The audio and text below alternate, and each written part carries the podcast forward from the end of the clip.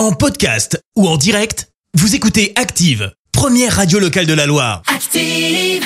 Maintenant, l'actu média et les audiences télé sur Active.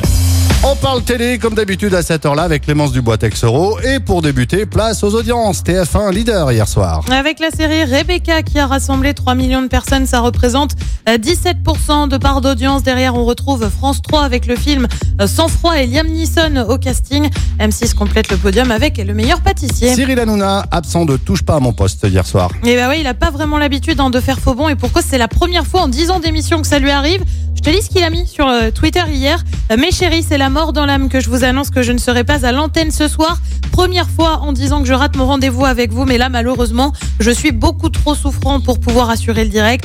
Je vous aime fort et je vais revenir vite. Euh, on ignore encore hein, précisément ce qu'il a. En attendant, touche pas à mon poste, c'est quand même suivi par 1 million 500 000 personnes en moyenne le soir. Coïncidence ou non, l'émission est tombée à 1 million 3 hier soir. Et puis, c'est une annonce qui va plaire aux abonnés de Canal+.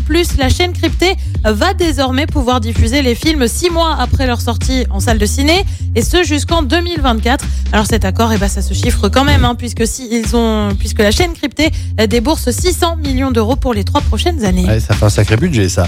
Allez, le programme de ce soir, c'est quoi? Et bah sur TF1, c'est l'émission Camille et Images avec Camille Combal. Sur France 2, c'est le film Coup de sang. Sur France 3, c'est l'émission dédiée au Téléthon. Et puis sur M6, c'est un inédit de Maison à vendre avec Stéphane Plaza et c'est à partir de 21h05. Merci, vous avez écouté Active Radio, la première radio locale de la Loire. Active.